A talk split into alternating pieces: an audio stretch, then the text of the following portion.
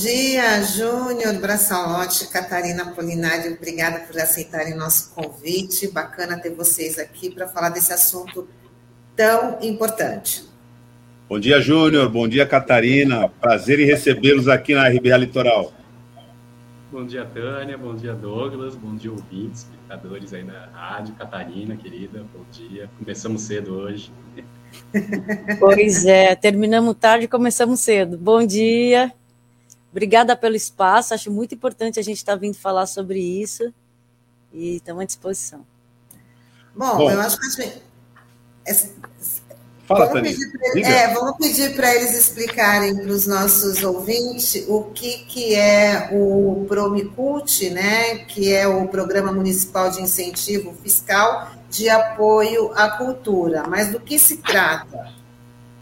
Tânia, é, um pouquinho antes, era isso que eu ia dizer, só para contextualizar, a gente fez uma entrevista, a gente não, né? a Nani Boni fez uma entrevista com é, o Júnior Braçalotti na sexta-feira, né, no Dialeto Cultural. Uma excelente entrevista. Né? Nós ficamos aqui muito contentes né, com as informações e a maneira como foram explicadas as conexões e a dinâmica da produção da cultura aqui na nossa cidade. E eu diria até, claro, se tratava aqui da nossa cidade, mas isso tem a ver com uma dinâmica, com uma realidade da região. Então, é, eu acho importante dar essa nota aqui para quem está nos acompanhando pelas plataformas digitais.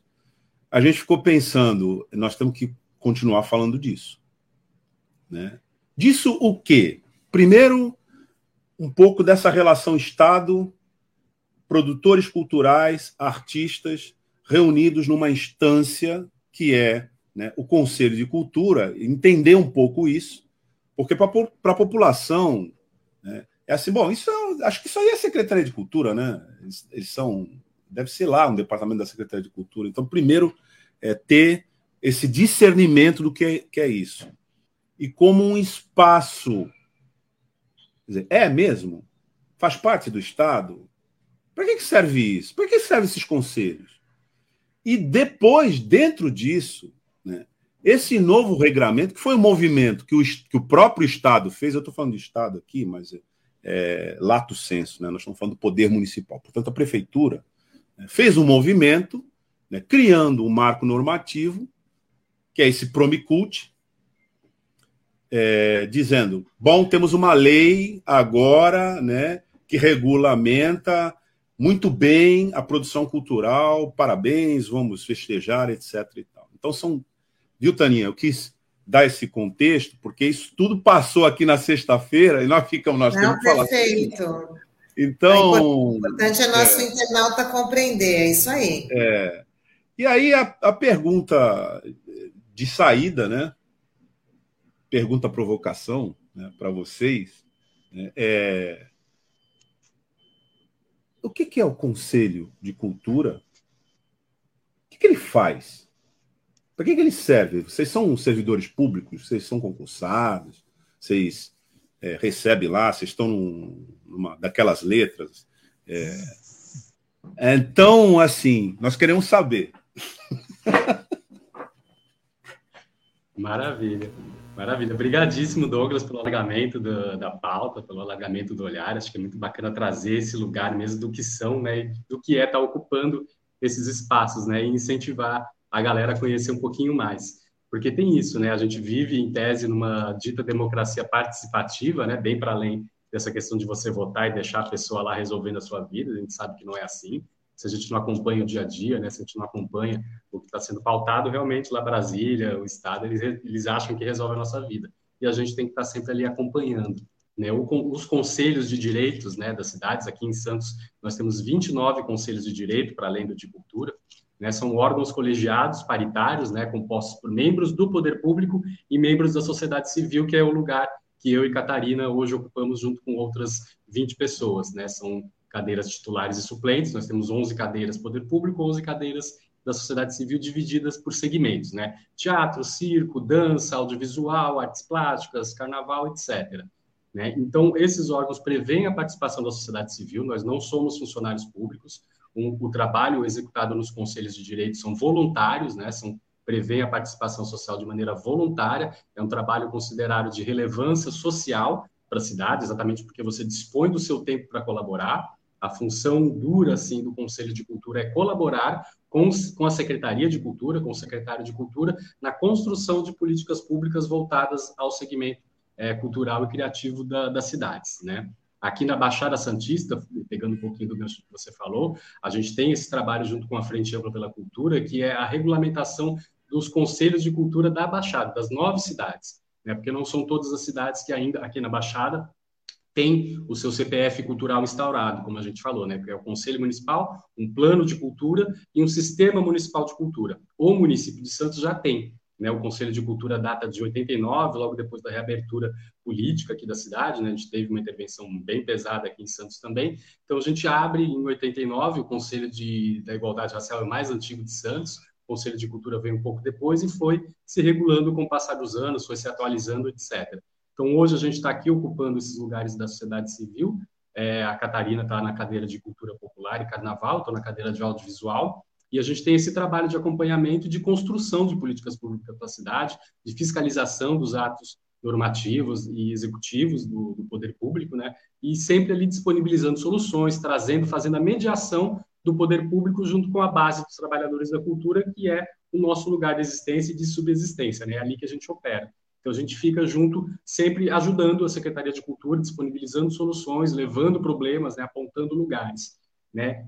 E uma das funções do Conselho é fazer parte de todas as coisas que compõem a construção de políticas públicas para a cidade, como, por exemplo, o plano de cultura.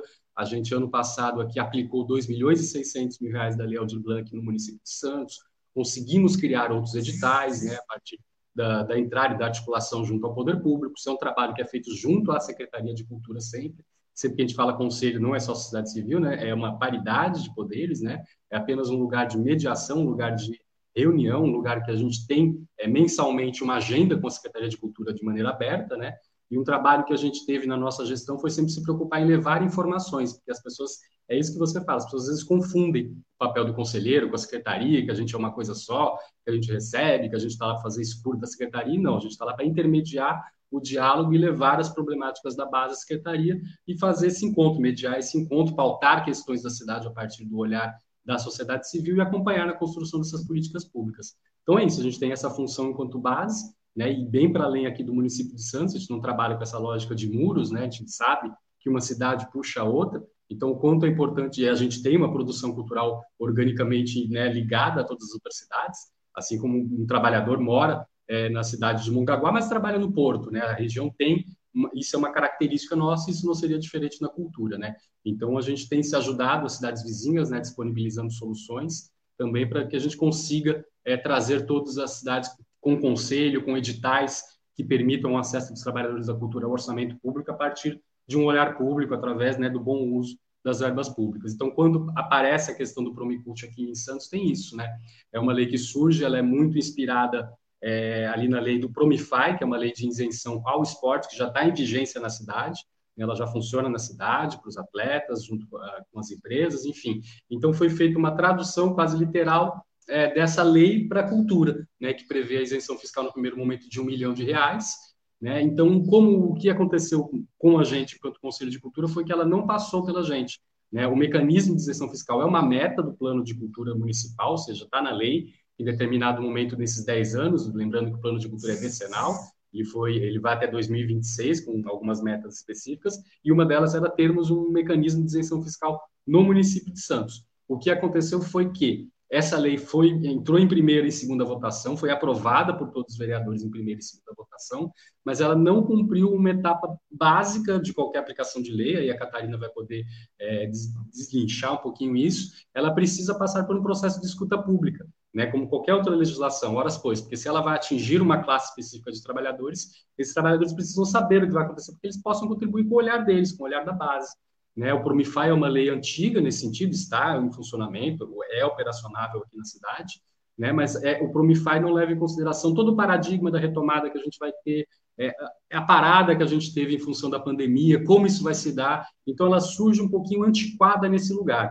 E ela não ter passado por uma escuta ampliada que também complica. Né? Ela nasce uma lei nesse lugar um pouco sem legitimidade, porque a gente não viu, a gente não pôde acompanhar, então a gente não tem a segurança, enquanto conselheiro, né, de falar é uma lei firmeza, é uma lei bacana, ela vai atingir a todos, ela vai chegar na ponta, ela vai propiciar realmente um avanço na questão de políticas públicas aqui na cidade, que a gente não tem essa segurança ainda. Né? A gente conhece o corpo da lei, fomos apresentados a ele depois, mas a gente não tem essa segurança hoje de defender. Então, o que, que a gente está fazendo? Qual está sendo o nosso trabalho? Como a gente foi apresentado essa aprovação agora, sabemos que existe a predisposição do executivo e é uma vontade da gestão sancioná-la, a gente falou, a gente precisa apresentar essa lei para o munícipe, a gente precisa apresentar essa lei para o empresário, a gente precisa apresentar essa lei para os trabalhadores da cultura, porque a galera não sabe, não, né? em tese, todo mundo ah, fala um milhão a mais para a cultura. Ninguém é contra, a gente não é contra o dispositivo da lei, que a gente é, está tentando entender o porquê essa lei não foi, não passou por uma escuta ampliada, não passou pelo conselho. Talvez ele soubesse que a gente poderia ter algumas opiniões, algumas contribuições a fazer para melhoria da lei e não quisessem passar por essa etapa, mas isso já é conjectura aqui do conselheiro. Tá? Então, deixa aí aberto para a conselheira também, para a Catarina falar um pouquinho, para não ficar segurando a fala. Mas acho que é isso. É, eu fiquei até com uma cara triste. Eu fui olhar agora o meu. Me vi aqui com uma cara triste, mas eu não tenho outra, gente. Eu queria trazer essa, concordo e assino embaixo com tudo que o Júnior falou. E eu queria trazer uma questão, né? Eu acho que o que me deixa mais aflita quando a gente vem conversar com vocês é tentar fazer esse papel educativo, né? De falar para as pessoas, como, por exemplo, que são formadas as leis. Eu trabalhei quatro anos no Legislativo Santista, trabalhei um ano e meio no Guarujá, no Legislativo também, como jornalista, e eu tenho um compromisso, a gente, como jornalista, a gente faz uma um juramento, um compromisso com, é, é, com a verdade, com o esclarecimento das coisas, né, com essa coisa de trazer a informação ao público, a informação verdadeira e como ela é. Então, me senti muito nesse lugar quando eu me vi no conselho. Eu sou suplente da Luciana Cruz, uma mulher fantástica na cadeira de Carnaval e Cultura Popular, né?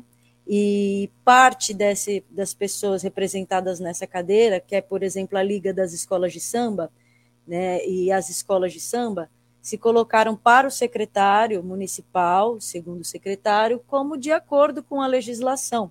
A gente não sabe até que ponto, né, e tentamos esse diálogo, elas entendem isso como propositivo ou se enxergam sendo futuramente beneficiadas por essa lei. Né? Mas muitas pessoas também com quem eu falei é, do movimento da cultura popular falaram assim: não queremos privilégio, a gente quer que seja possível a todo mundo estar aí tentando buscar esse recurso. E aí o que me preocupa dentro dessa questão que o Júnior já pontuou, que é uma coisa que eu quero me apegar como jornalista e como uma pessoa que passou por um, por, pelo Poder Legislativo, é o artigo 1 da Constituição, que é uma Constituição conhecida como Constituição Cidadã, justamente por é, é, trazer essa coisa da participação popular e da representatividade do povo, ela fala que o povo é o detentor do poder. E que poder temos nós numa, numa, numa sequência recorrente de desmantelamento do movimento social, né, que a gente já não está vendo de agora acontecer. Esse governo que aí está em nível nacional, ele traz aí muitas.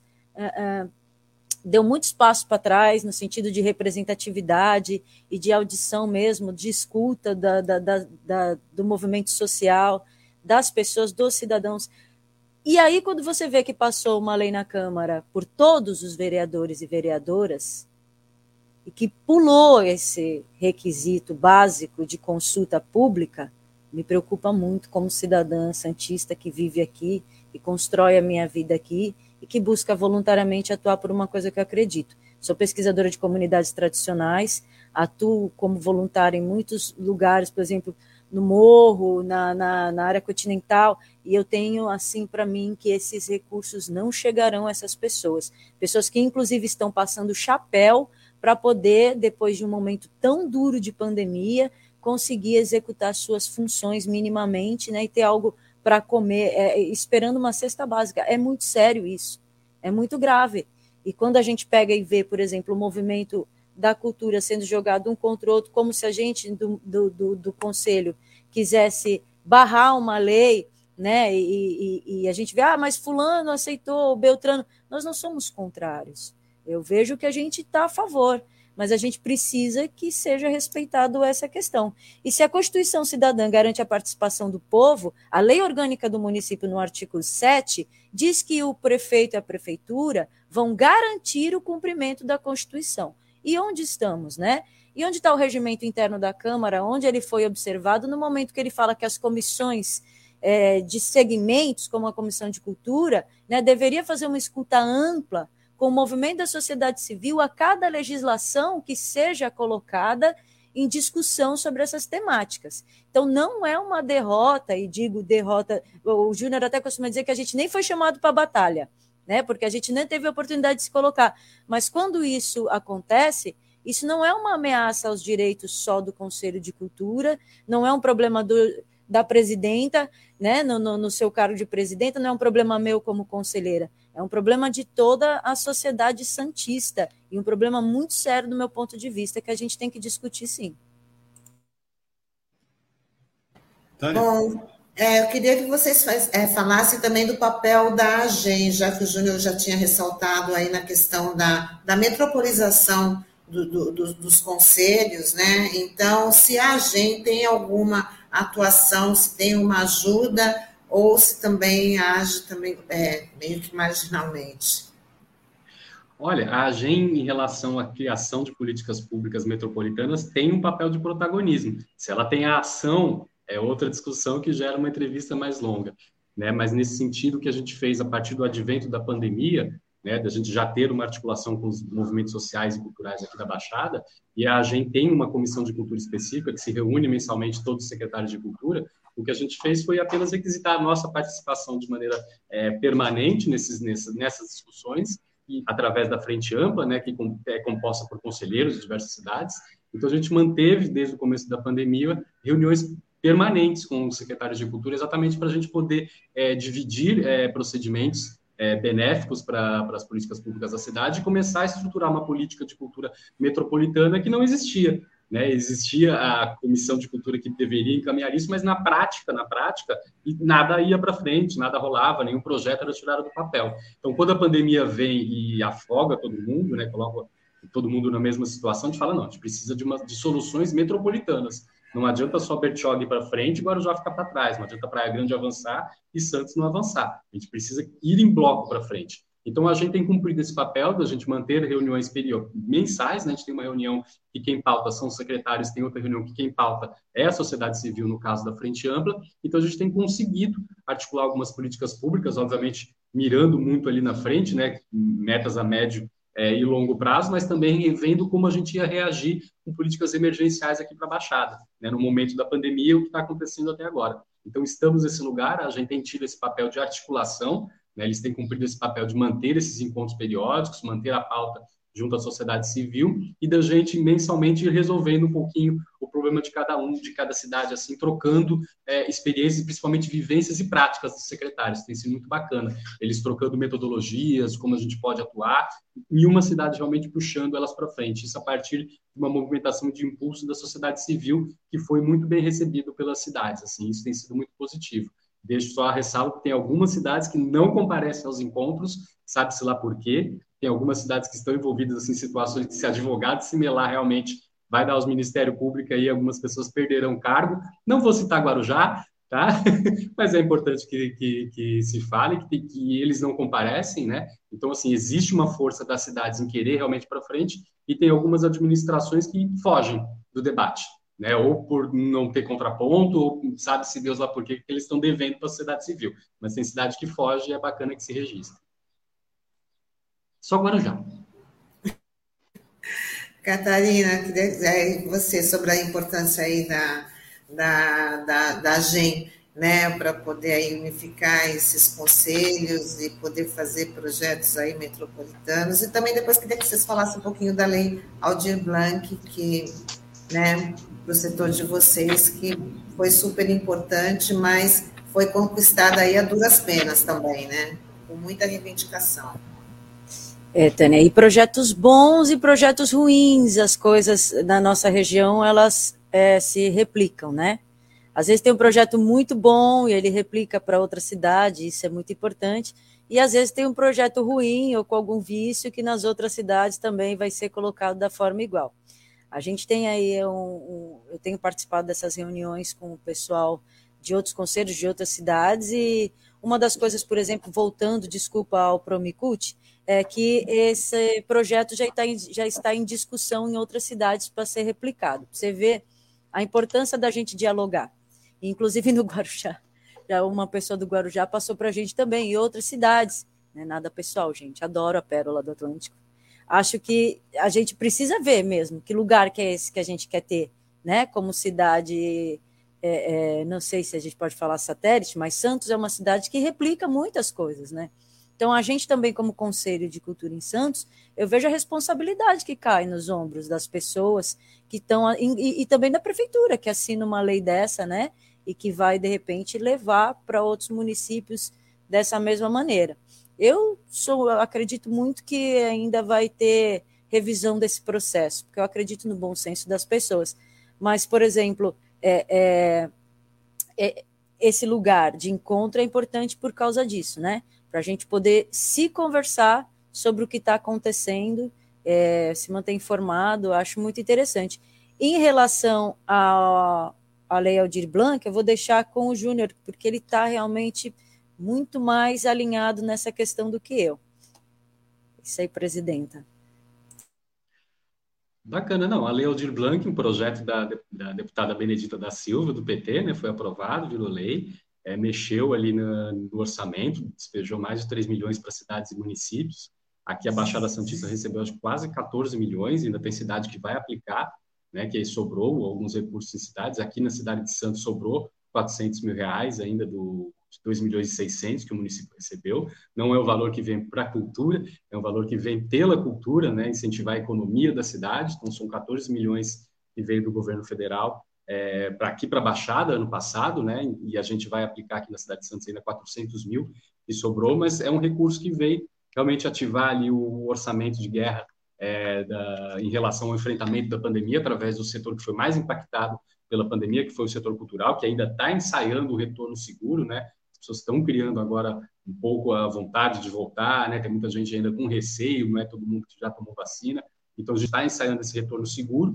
Né? Foi uma lei que conseguiu realmente atingir a todas as pontas. Ela conseguiu ser uma lei muito democrática. Ela ativa os fundos de cultura dos municípios, ou os municípios que têm fundo de cultura, né, conseguiu operacionalizar, ali através do fundo. Então, foi uma lei que conseguiu atingir a todos. Assim, todo mundo que mandou o projeto, pelo menos aqui em Santos, foi selecionado com o recurso disponível. Tanto que faltou projeto aqui em Santos. A gente vai lançar uma segunda camada de 400 mil agora para abraçar mais artistas, mais técnicos. Então, ela conseguiu ser uma lei muito ecumênica nesse lugar, conseguiu ser uma lei realmente democrática. Aqui em Santos, em diversas cidades, a gente conseguiu aplicar algumas cunhas assim, fazer valer a lei, por exemplo, de cotas raciais, de cotas é, para pessoas trans, de cotas para mulheres e comunidades indígenas. Então, a gente conseguiu é, traduzir um monte de coisas de políticas identitárias que a gente vinha trabalhando, mas que ainda não eram aplicadas às políticas públicas locais.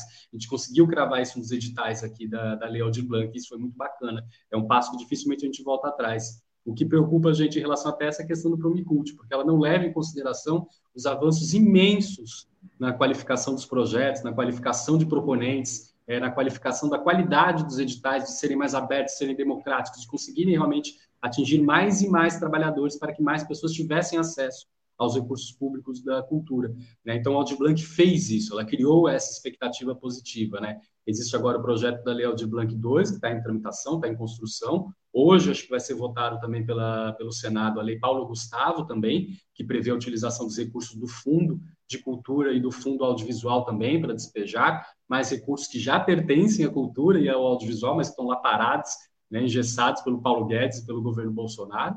Né? Então, a gente está na expectativa de começar a ativar esses fundos e que as cidades também, isso era uma coisa que a gente está em discussão junto à AGEM, que as cidades aqui da Baixada que não têm é, editais colocados na rua, né, que criem esse mecanismo, que é um pacto que foi feito com a própria AGEM, com as secretarias lá atrás, em 2016, 2015, já estavam conversando sobre isso, foram poucas as cidades que colocaram editais nesse sentido na rua, inclusive no período pandêmico.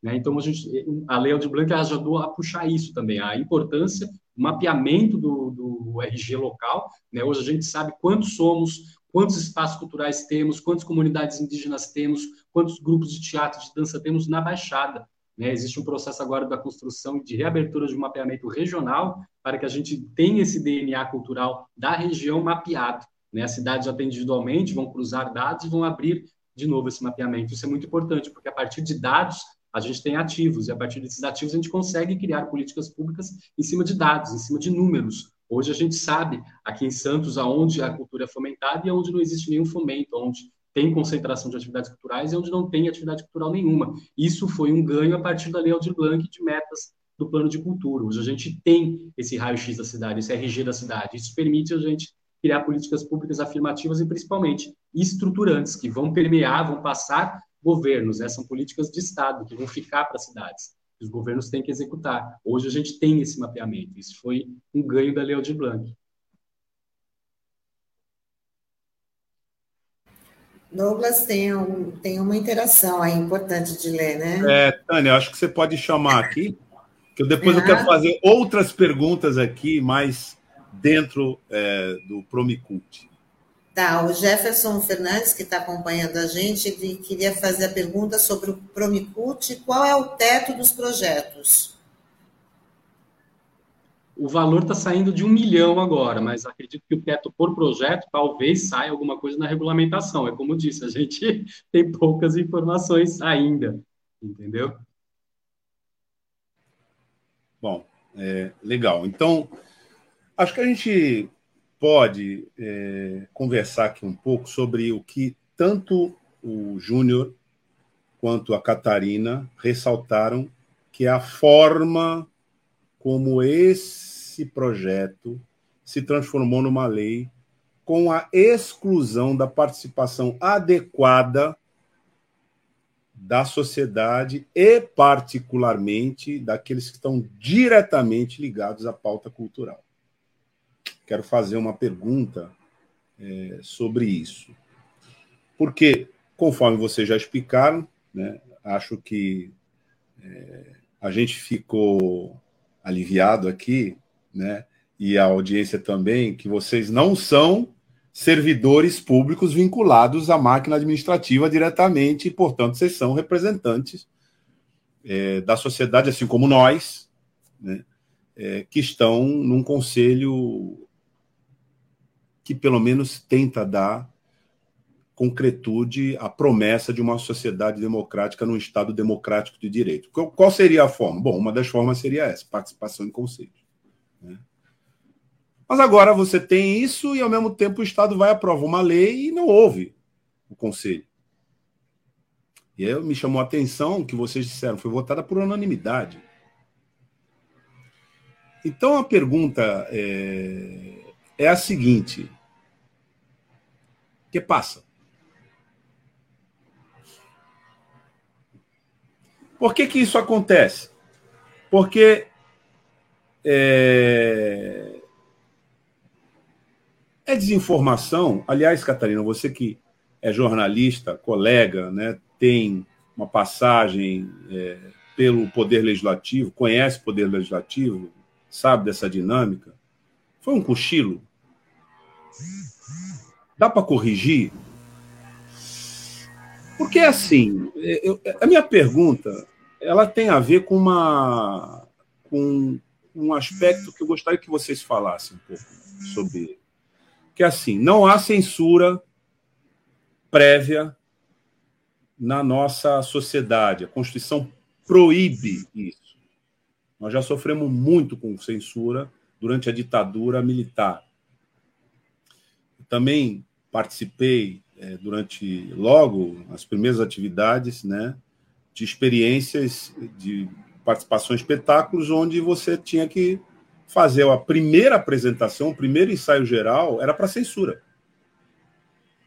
Que acompanhava o seu texto ali e dizia isso sim, isso não, isso sim, isso não, isso sim, isso não. E dá problema se você desobedecesse. Isso acabou.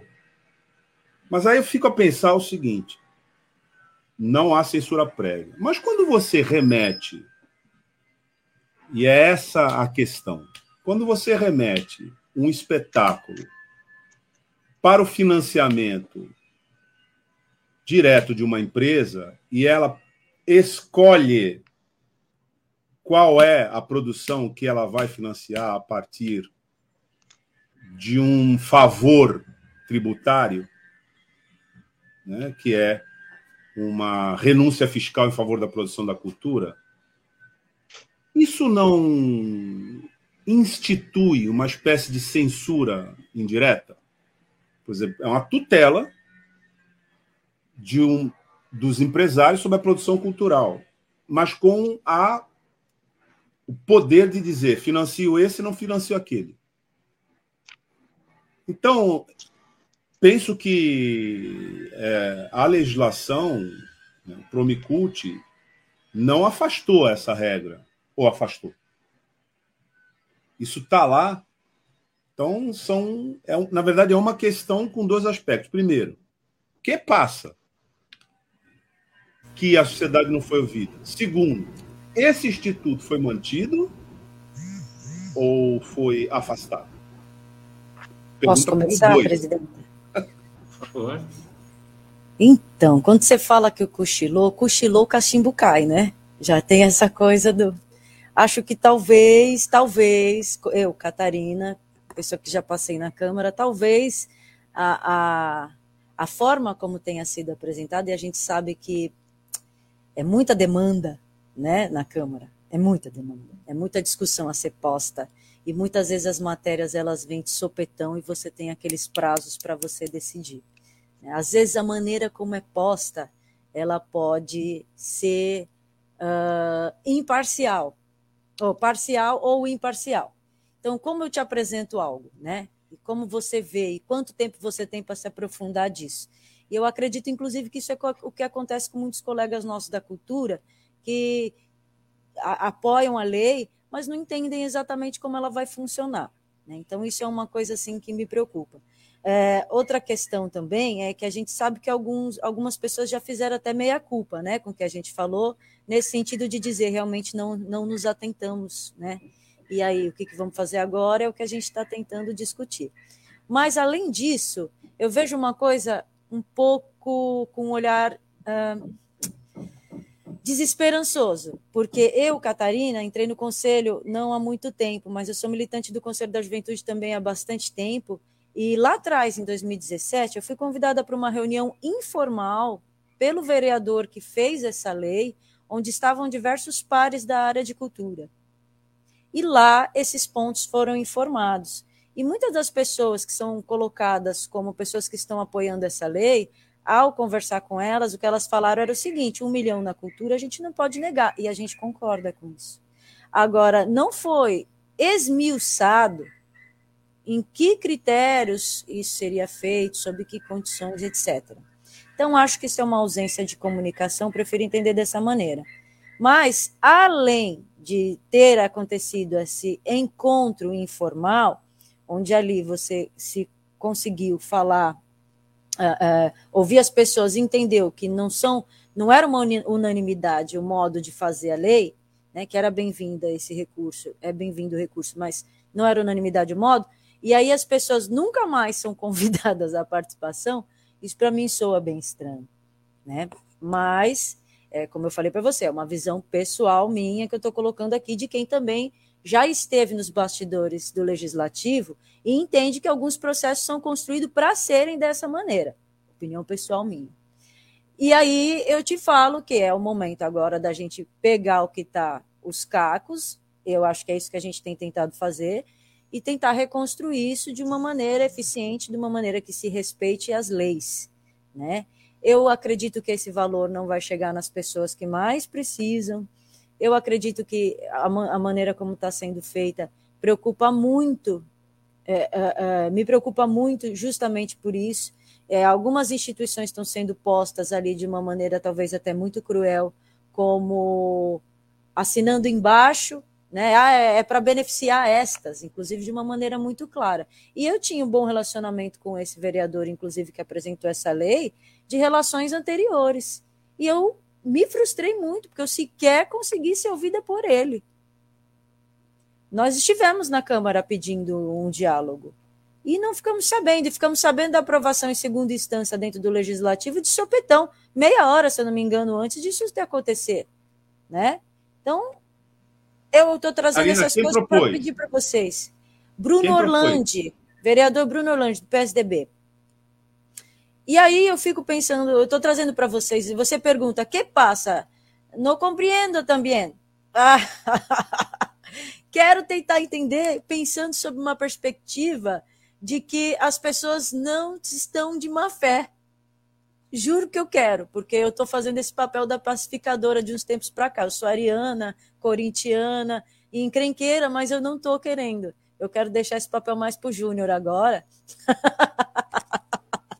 mas, enfim, me ajuda também, por favor, vocês a entender é, o que passa, porque é isso que a gente está buscando é, descobrir. Que passa, Douglas? Bem, ó, eu sou libriano, então eu estou ali também no equilíbrio, buscando equilíbrio e buscando a justiça, tá? é, em relação ao que passa, eu acho que exemplo arrasta, viu, Douglas? Aí quando você pega, assim que a gente tem o advento desse desgoverno Bolsonaro, né, ele acaba com os conselhos de direito, né? Ele acaba com esse tipo de participação social, ele não quer ouvir sociedade civil, até porque ele não tem o que trocar, enfim, a gente está vendo o desmonte aí, a cultura é um foco deles, né, em função dessa guerra cultural. Então, quando você vê ele desmontando os conselhos, aí você tem aqui no estado de São Paulo um governo que também super fala que apoia a cultura, etc., mas o conselho no estado também é biônico, é um conselho de indicados, de amigos do Dória, não é um conselho representativo, etc. Aí, como isso vai desaguar nos municípios, né? Se você vê o exemplo federal, o, o, o, exemplo estadual, os municípios. Aqui em Santos a gente tem uma relação de ponte criada, uma relação de diálogo criada que perpassa é, gestões, né? A gente consegue construir esse lugar de, de de diálogo e construção através e colaboração através do Conselho de Cultura, mas isso às vezes não é uma prática, né? Não, não digo só da cidade de Santos, dos municípios em geral. Né? Essa coisa de você não ouvir a sua sociedade civil, que isso dá trabalho, porque isso vai gerar conflitos do ponto de vista deles, né? Porque a divergência parece que não pode ser um lugar que você vai gerar a convergência na sequência, né? Eles optaram por pular isso. Né? Como a gente tem pautas que absolutamente atropelam a gente, né? a demanda do dia a dia, a fome batendo na porta, né? o setor dos trabalhadores da cultura já era um setor precarizado antes da pandemia, né? ou seja, que, que lugar é esse que a gente se encontra agora? Então, eles optarem por não ouvir a gente, é, não ouvir a sociedade civil de maneira ampliada em determinadas pautas, né? porque aí pego essa questão do, do, da sua segunda pergunta, né? porque o não acesso, a impossibilidade de todos os proponentes acessarem esse recurso, é um tipo de censura também. A censura econômica bate né, na, nas pessoas, isso vai impedindo a realização de trabalhos. Horas, pois, é o que a gente tem falado. Não tem como a Liga das Escolas de Samba ser contra um projeto desse tipo. A nossa preocupação enquanto sociedade civil é a escola de samba, a gente sabe que vai conseguir acessar esse recurso. O batuqueiro vai, a costureira vai, o artesão vai, o bailarino vai. Né? Ela é uma lei para quem? Ela é para todos ou não é? Porque o que nos pegou foi exatamente a comunicação que foi feita dela quando sai uma matéria do próprio vereador, né, no site dele, que fala essa lei foi criada para atender uh, as necessidades dessas entidades, a gente fala, uai, mas o recurso é público, se o recurso for da empresa, a empresa faz o que quer com o recurso privado dela, mas a partir do momento que ele é público, a destinação, o desenho, o conceito deve ser público e ampliado, não pode ser uma lei criada com recurso público para atender interesses de algumas poucas é, empresas ou instituições um universo que em Santos a gente tem mais de 800 trabalhadores cadastrados, como é que só 14 eventos é, podem ser contemplados por uma lei de um milhão de reais, sendo que Faculte, que hoje está contemplando 60 projetos, tem um orçamento só de 600 mil. Né? E a gente teve mais passível de, de Passível de ser questionada, Júnior, até na sua constitucionalidade, né? porque ela fere é. o princípio da impessoalidade. Né? Exatamente. Se o recurso público você não pode dirigir, isso é inconstitucional, porque você estabelece privilégios dentro de um segmento onde todos, em tese, como disse a Catarina até, um pouco, até há pouco, né, numa Constituição cidadã, lá no artigo 5 está dizendo que todos são iguais perante a lei, etc. e tal. Num caso em que você vai é, usar o dinheiro público e dizer essa parcela é para esse, para aquele, para aquele outro, não é, veja, não é que seja uma proibição absoluta, mas aí é preciso explicar. Medidas dessa natureza só se justificam quando existe um impedimento, uma interdição que historicamente vai se consolidando, e aí você faz uma ação afirmativa para incluir segmentos historicamente discriminados. Fora disso, é inconstitucional. Por quê? Porque aí fora disso é privilégio. Então, você desculpe interromper aqui o teu raciocínio, mas você estava falando, eu, eu falei, gente, mas o Júnior está se referindo a uma coisa que é de uma inconstitucionalidade chapada. Desculpe, Júnior, é, mas era uma observação aqui que não podia passar pela exposição que você estava fazendo. Não, mas é perfeito, é isso mesmo, Douglas, porque ela vai reproduzir algumas falhas estruturais que eram historicamente criticadas na própria Lei Rouanet, que foi tão demonizada mas eram críticas que a própria amplo da, da esquerda fazia às questões da Lei Rouanet, o quanto elas às vezes perpetuavam esses privilégios e, e excluía grupos historicamente excluídos dos processos de participação social ou de acesso a esses recursos, né? O pequeno produtor, o pequeno projeto, o projeto periférico, né? o projeto que o proponente não tem o acesso direto a grandes empresas, né? Então é nessa lógica que a gente está, a gente está tentando se encontrar no meio disso e levar a informação ao munícipe, levar a informação, inclusive, ao empresariado. Né? A gente tem medo do que pode acontecer com essa lei depois, ela levar muito tempo depois para ser desconstruída. Isso leva tempo, tanto de servidores públicos, né? e aí, no caso, tempo é dinheiro também, né? quanto no, no próprio tempo que a gente, como sociedade civil, investe em colaborar com a Secretaria de Cultura para a criação de políticas públicas afirmativas e inclusivas. Né? A gente conseguiu mapear essa galera, então a gente conseguiu incluir eles no, no orçamento, a partir do que eles conseguem acessar a Lei Aldir Blanc, eles conseguem hoje se inscrever no Facult, né? A gente tem pequenos dispositivos hoje. Agora, por que essa opção por uma lei com um vulto já tão grande, comparando com outros orçamentos para editais públicos aqui da cidade, que vai contemplar apenas alguns projetos? A gente não pode trabalhar por privilégio. Então, é nesse lugar que a gente se encontra, Douglas. Eu queria só fazer um adendo, porque eu acho que é importante quando a gente fala dessa lei também, para quem às vezes não está dentro do movimento cultural, mas a gente deixar claro que cultura não é entretenimento tem entretenimento, tem grandes festivais, mas cultura não é só isso, né? E a gente sabe que quando a gente entra numa coisa de marketing e propaganda, e se a empresa ela está querendo colocar o nome dela em algo que traga visualização, ela vai procurar colocar o dinheiro dela em grandes festivais, em lugares que concentrem maior número de pessoas. E aí, mais uma vez, a gente cai nisso que você está falando. Porque muitas vezes eu tenho entendimento a partir de algumas conversas que a gente tem tido e reuniões, que muitas pessoas ainda acreditam que entretenimento é cultura, como por exemplo, carnaval é cultura popular, mas a cultura popular por si só não é carnaval apenas, né? Então são várias coisas que a gente tem que trazer para reflexão, para entender esse contexto todo de a quem atende essa legislação e por que que ela foi feita dessa forma. Para mim o principal é isso por que, que foi, foi ignorado todo o movimento? Por que não foi dado ampla participação para todo mundo? Poder dizer, olha, eu sou a favor, eu gostaria mesmo também de conversar com essas pessoas favoráveis e, e, e, e sem o cara que assina e fala assim, eu assino embaixo independente do que está na lei. Tá bom, porque você faz isso? Legal. Acho que isso é democracia, né? Agora, ter a oportunidade de realizar essa discussão é o que eu me apego, porque eu tenho ficado muito frustrada com o governo federal e a gente está trazendo isso para uma realidade local. E quando a gente fala, por exemplo, dos Objetivos de Desenvolvimento Sustentável da Agenda 2030, que a Prefeitura tem colocado também para a gente como uma pauta para a construção de alinhamento das políticas públicas municipais com essa Agenda 2030, isso não faz o mínimo sentido, gente. Sabe? Aonde está a coerência entre o nosso discurso e a nossa prática? independente da posição partidária de cada um. Acho que a gente precisa procurar isso e eu me cobro muito isso também. Sim, a gente tem interação aqui, né? É, é, tem muita interação do Caio Martinez Pacheco. Eu queria que, inclusive, a gente lesse. Antiga, é, é ali em cima já tem o Admilson Lira, né? Essa lei é racista, homofóbica e machista, sobretudo essa lei é classista, né? Ele também fala totalmente de acordo com a Chatarina. Chatarina, é... não, né, é. Pô, podia colaborar. Acho que deve ser até um jeito carinhoso aí, como vocês devem se tratar. Não sei, não. Espero que seja. Espero maneira. que seja, porque o Caio vai ser pego na saída aqui. E a, procura...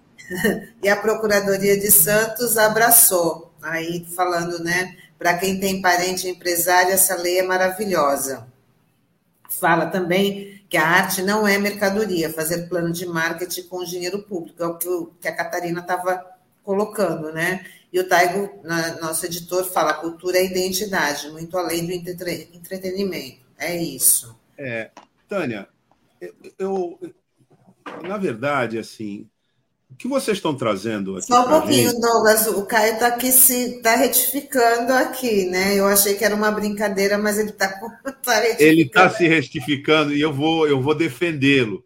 Porque no teclado, o C fica ao lado do X. Caio, eu estou fazendo aqui advocacia para você, viu? Eu sei que foi um erro de teclado. Catarina está vermelha, do tamanho do post-it atrás. Gente, não é a primeira vez. Tem vezes que eu falo assim, olha, Catarina com H. Aí a pessoa bota, não sei. Mas olha só, eu, eu ia. É que tem que ressaltar essa questão da oportunidade, porque a gente supõe que essa discussão vai prosseguir. Né? As informações que vocês trazem são absolutamente necessárias para a gente compreenda. Veja, nós não estamos ligados diretamente ao universo da produção cultural e da participação social nesses espaços e estamos recebendo informações de vocês que estão nos ajudando a entender a complexidade do assunto e a necessidade de intervir aí.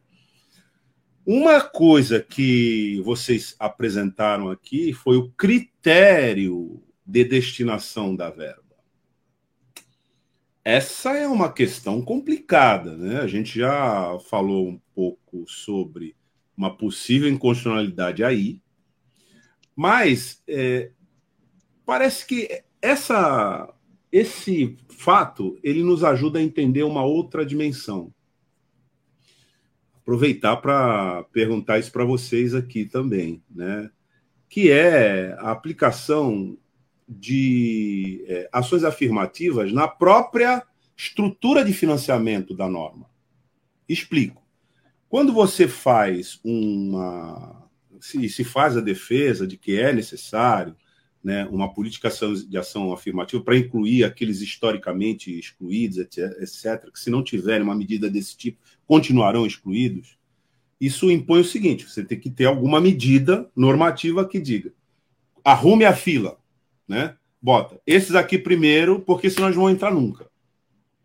Quando você traduz isso para a cultura, vocês já expuseram muito bem o quadro. Né? Catarina disse, Júnior também disse: olha, aquele batuqueiro em especial, aquela artesã em especial ali não vai. Dificilmente eles vão alcançar essa verba. O filtro está colocado ao contrário para ela. Né? Então vamos tentar arrumar isso. E aí, é, não seria o caso da gente é, lutar para manter uma medida de ação afirmativa na própria estrutura de financiamento? Ou seja, na hora que você vai discutir isso, você, você introduz a discussão na cultura daqueles que são mais vulnerabilizados e excluídos. Os que, os que não, pela ordem natural das coisas, não vão se receber nunca. Não seria o caso de discutir alguma orientação para isso na rubrica orçamentária? É, ou não? Ou vocês acham que isso não funciona?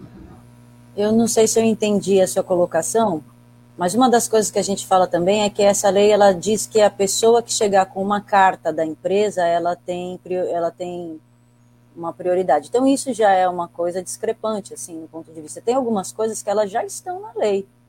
E se está posto na lei, ela vai acontecer. Eu, particularmente, não tenho uh, segurança para discutir regulamentação, por exemplo, porque eu não sei que passos que a gente vai tomar e o que vai ser possível diminuir de desigualdade na hora que você levar isso para um debate sobre regulamentação. Não sei realmente, não sei se o Júnior tem uma posição nesse sentido. Eu concordo com, com o Douglas, né? Onde a gente vai cravar isso? Né? Onde isso entra? Se ela já nasce com alguns vícios, né? Eu acho que é isso. Tem essa etapa agora que a prefeitura prevê com a gente de regulamentar. Talvez seja ali que a gente consiga criar alguns dispositivos que qualifiquem mais a lei, que crie essa abrangência de olhar dela e esse acolhimento um pouco mais amplo para todos os trabalhadores, principalmente os trabalhadores da ponta, né? Até porque, horas pois, enquanto o dispositivo de isenção fiscal, o país já dispõe da Lei Rouanet, que hoje existe, né? Está com outro nome, está mais difícil de acessar, porque agora tem povo dando parecer com cunho religioso em cima da, do porquê da aprovação ou não disso, mas existe um dispositivo de isenção fiscal que muita gente daqui da Baixada já trabalhava. Existe a prerrogativa do PROAC CMS também, que o governador Dória vai retomar no que vem. Né? Então, aqui, de que maneira a gente poderia criar uma legislação que fosse mais ampliada, que abraçasse esses processos, esses projetos, esses produtores que são historicamente alijados do, do processo de acesso ao orçamento, de processos é, que possam possibilitar a realização desses projetos de cunho mais alternativo, digamos, ou de cunho menores, né? Porque é, esses orçamentos são para grandes eventos, grandes festivais, né? Grandes atividades, mas é importante que todo mundo tenha possibilidade de, de acessar, tenha possibilidade de apresentar projetos nesse sentido, né? Porque a gente tenha realmente um desenvolvimento da economia a partir do, do, do setor criativo aqui da cidade. A gente sabe que a gente tem potencial para isso, que a gente tem mão de obra, projeto e mentes criativas capazes disso o que a gente precisa de, de, legislações que levem exatamente isso, isso em consideração, esses projetos em consideração, que a gente queira alavancar a sociedade como um todo, né? A gente tem, como a Catarina fala, os objetivos da Agenda 2030, que é a diminuição da pobreza, é a igualdade de gênero, né? Como é que a gente atinge na prática, não seja lá que legislação a gente colocar na rua, esses objetivos. A cultura é intrínseca, ela perpassa todos, né? Cultura não é só uh, o fomento às artes, às belas artes, a, a produção cultural em si ela perpassa modo de ser, modo de agir né, das pessoas, ela está em todas as secretarias de uma maneira ou outra, né, nas opções que as pessoas têm, tudo isso tem muito a ver com o repertório cultural uh, de quem está na gestão na vez. Então, sim, Douglas, eu acredito que seja importante a gente ficar atento, a gente, quanto sociedade civil, acompanhar esse processo, para que ali na etapa da legislação, se ela for feita de maneira ampliada, com a sociedade civil dessa vez, né, é, a gente possa ter na rua a melhor lei possível, porque é isso que a gente está tentando colocar nesse momento trocar ideia com a gestão para que a gente tenha o melhor dispositivo possível na rua e não um dispositivo que gere, infelizmente, privilégios a alguns poucos produtores culturais. É fundamental essa participação de vocês, gente, que faz a gente pensar que essa é uma pauta que tem que ser mantida. Na verdade, é, ela precisa ser muito bem compreendida, assimilada, e assumida pela sociedade. É da maior importância isso que vocês estão colocando. Então, Taninha, nós estamos aqui com aquela. É, às vezes a gente encerra as entrevistas dizendo: então, não é. A gente não está dando um tchau, a gente está dando um até logo, né? Porque pelo, pela pauta, né? Vocês não vão sair do radar tão cedo, né? Porque é uma discussão que é, como a gente viu aqui, quem está nos acompanhando né, perceber, é, ela tem um, um, papel central na vida é, democrática. Produção de cultura pode levar a gente a um, uma plenitude da diversidade, de proteção da diversidade, mas pode levar a gente ao fascismo, porque se tem uma maneira é, pela qual o fascismo fascina grande parte da população é pelo seu efeito estético em muitas é, das suas manifestações. É, é mesmo hoje, em 2001, né, 2021, desculpe, você assistindo. Como é que se davam aqueles fenômenos em que o Estado se apropriava e botava a sociedade num trânsito? Era sempre pela estética. Era sempre pela estética né, por uma espécie de convulsão social, onde você era, o seu cérebro era proibido de funcionar de maneira crítica. Né? Então, é, é, fundamental que a gente discuta isso. E esse, essa pauta, Tânia, é, é uma pauta que a gente vai ter que voltar nela, né? muitas vezes, porque a gente viu aqui, o tempo está acabando, né? Eu sei que você já está aflita aí, né, Taninha? Mas, assim, é, a gente. A controladora do tempo, né? Já assumi esse papel, né? Ela não é einsteiniana, viu? O tempo para Tânia não é relativo, ele é absoluto. Alguém tem que fazer, né? Alguém tem que dar uns cascudos aí na galera na hora de toma jeito, menino. Então é assim, mas assim, eu estou aqui registrando que a gente vai de verdade ter que aprofundar essa discussão e a gente gostaria muito é, de fazer isso com vocês e com, a, com os outros, né? que estão em torno dessa, dessa, dessa pauta. Viu? É, até umas interações finais aqui, Taninha. É, o Caio está dizendo Depois que, que o Caio pediu desculpa pelo erro, ele ainda fez umas outras interações é aqui. É uma encruzilhada onde o capitalismo cruza com o fascismo, referente ao seu comentário, Douglas. E o Caio fala, essa, essa lei é isso mesmo, e a antítese de uma política, é a antítese de uma política inclusiva, é uma política exclusiva, acentua privilégios, com toda é. certeza. Faz, fala também que, sim, a exemplo da, da lei Aldir Blanc, Blanc, deveríamos ter uma política de cotas implícita no corpo da lei.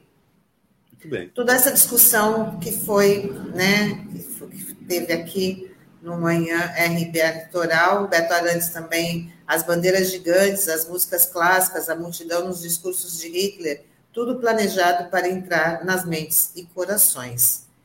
Os, é, tripés, os tripés de máquinas filmadoras que viram metralhadoras, né? as placas quebradas né, com nome de vítimas já da, da, da família em palanques públicos, né? É, Exatamente. Enfim, o choro enrolado na bandeira e essa coisa toda, enfim. E só para essa foto é manjadíssima. Não sei se foi uma cochilada, mas foi um sono da tarde depois de uma feijoada, pelo jeito. Olha, só para atualizar aqui a, a, pressão que precisa, né, da, não só da, da, classe, da classe cultural, mas acho que de toda a sociedade, porque nos tweets está aquela, é, aquela campanha contra a lei Paulo Gustavo. O secretário de Cultura acabou de, de postar né, que é contra a lei, acompanhado de comentários do, do Eduardo Bolsonaro, dizendo que é um caixa que vai, que o governo vai ser um caixa eletrônico para os projetos culturais. Então, é bom que haja também a contra-campanha deles, né, em relação aos parlamentares que vão estar lá votando essa lei tão importante, assim como, como o Júnior falou, como foi a lei, a lei Aldir Blanc, o da, a lei do Paulo Gustavo também, né, para esse e setor. Olha, idiota. olha como esse homem é imbecil, porque é o orçamento do próprio fundo da pasta dele. Não tem sentido. É a pessoa xingando orçamento da sua pasta para os seus artistas, inclusive para os artistas gospel, para todo mundo que né, compõe essa ala, que também sempre foi aprovado, sempre fez parte da cultura brasileira. Né? Mas é, é, absolutamente sem sentido. É o mundo da Alice que esse cara vive, né? é um mundo invertido, que ele promove coisas contra o próprio desenvolvimento do setor, ou seja, não tem sentido. Não tem é, já está fazendo aí uma forte campanha, então é por isso que a gente tem que reforçar também a campanha para os parlamentares, né? Que, que vão né, que vão estar tá lá votando. Então é, é super importante. Queria agradecer a participação de vocês. Né? Infelizmente chegou ao fim o nosso, nosso tempo, a nossa conversa, que pra, foi muito didática aí, e acho que, como o Douglas falou, né, ela precisa se repetir para a gente poder esclarecer muito mais essa, né, essa questão aí tão, tão importante. Então, Estou com, queria... com a Bruna Freire aqui, que está dizendo que é um assunto necessário de ser aprofundado, que já espera a próxima conversa. E com certeza terá, né? É, dia, dia 20, Dia 20 de setembro, a gente tem a próxima reunião ordinária do Conselho Municipal de Cultura. Ela é online, acontece com transmissão ao vivo na página do Conselho no Facebook. Então, quem não segue, segue lá a gente. Porque aí, na próxima reunião, obviamente, a gente vai tratar desses outros assuntos. E o Fórum de Cultura de Santos também está marcando uma reunião para a gente fazer uma apresentação didática, ler a lei, a gente apresentar a lei nesse, nesse lugar também da pedagogia para quem não conhece a lei. Tá bom? Então, tem aí uma agenda já em torno do Promicult nos próximos passos. Queremos cobrir essa agenda, viu? Queremos cobrir essa agenda. E assim, muito obrigado, Júnior Braçalotti, muito obrigado, Catarina Apolinário, pela participação de vocês, como disse a Tânia, é, pedagógica aqui no Manhã RBA Litoral desse 14 de setembro. Obrigado mesmo. Até a próxima, gente. Até a semana. Obrigada. Valeu. Tchau. Tchau, tchau.